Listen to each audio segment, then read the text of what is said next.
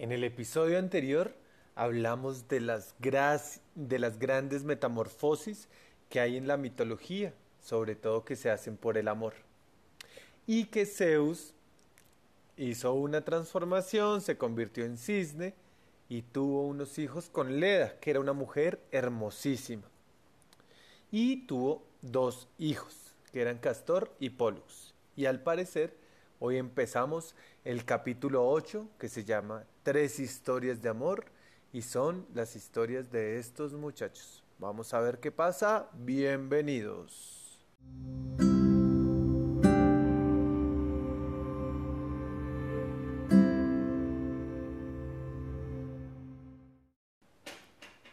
Capítulo 8. Tres historias de amor. Castor y Pollux eran solo hermanos de madre, de la hermosa reina Leda, amante de los cisnes de armonioso cuello. Pero el padre de Castor era el rey Tíndaro, y el de Pollux el gran Zeus, dios de dioses. Para entendernos mejor, Castor era mortal y Pollux era inmortal. Mas el amor no tiene barreras y los dos se amaron entrañablemente. Jugaron juntos de niños y juntos emprendieron, ya grandes, las más arriesgadas aventuras. Castor era diestro, en, era diestro en la doma de caballos y manejo de armas, y nadie ganaba a Pollux en la pelea cuerpo a cuerpo. Hermosos ambos como el propio Apolo su fama no tenía igual en todo el reino de Esparta. La primera aventura que cometieron juntos fue la de liberar a su hermana Helena de manos de Teseo, que la había raptado. ¿Otra vez? Pero es que a Helena la, la estuvieron raptando durante toda su vida o qué pasó? Tal vez fue su destino a causa de su extraordinaria belleza.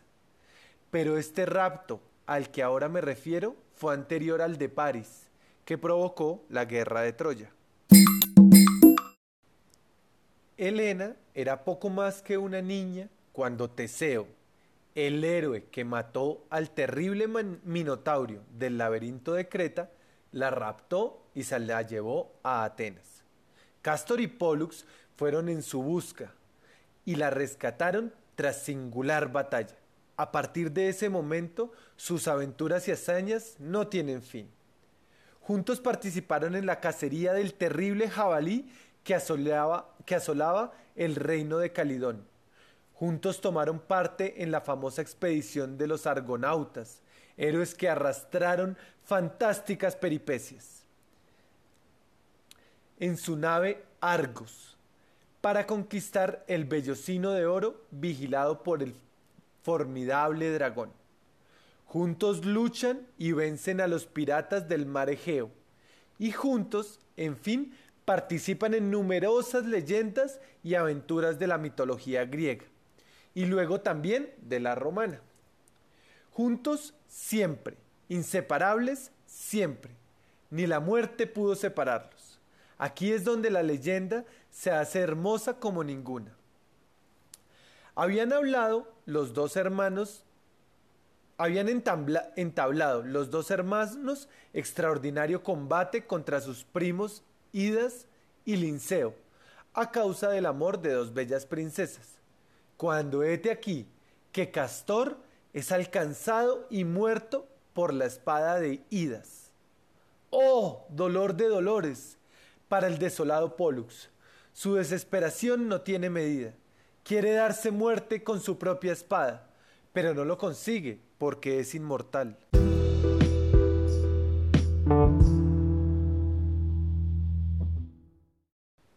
Entonces escala el Olimpo y se postra ante su padre, Zeus. Oh Dios de dioses, Padre mío, ¿para qué quiero yo la vida si no vive Castor, mi hermano? Si siempre vivimos juntos, como la flor y su aroma, como el sol y su luz. ¿Acaso podré yo vivir ahora solo, sin su dulce compañía? Yo te pido, oh gran Zeus, que rompas las leyes naturales y me concedas esta gracia, o bien que yo me muera aun siendo inmortal, para unirme con Castor o bien que él resucite para siempre. El poderoso Zeus, conmovido por las súplicas de Pollux, inventó la fórmula más singular que nadie pudo nunca imaginarse, para resolver el problema de amor de dos gemelos. Los hizo que la mitad del año descendiese Pollux al reino de los muertos y que la otra mitad ascendiese Castor al reino de los vivos. Así siguen y seguirán los dos hermanos juntos, inseparables como la uña y la carne, como la voz y el eco por los siglos de los siglos.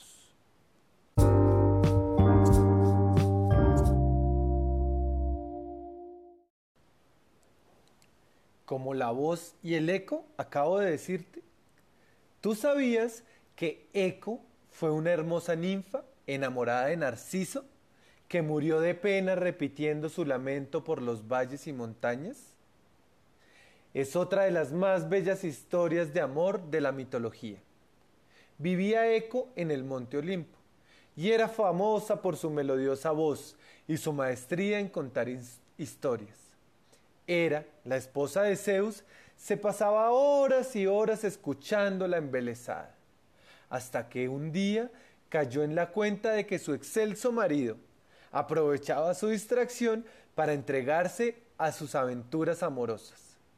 Se enfureció la diosa Hera con la pobre Eco, como si ella tuviera la culpa, y además de desterrarla del Olimpo y enviarla de nuevo a los bosques, la condenó a que nunca más pudiese hablar por sí misma, repitiendo tan solo cuanto oyera decir a los demás. Justo en ese punto comienza la historia de amor.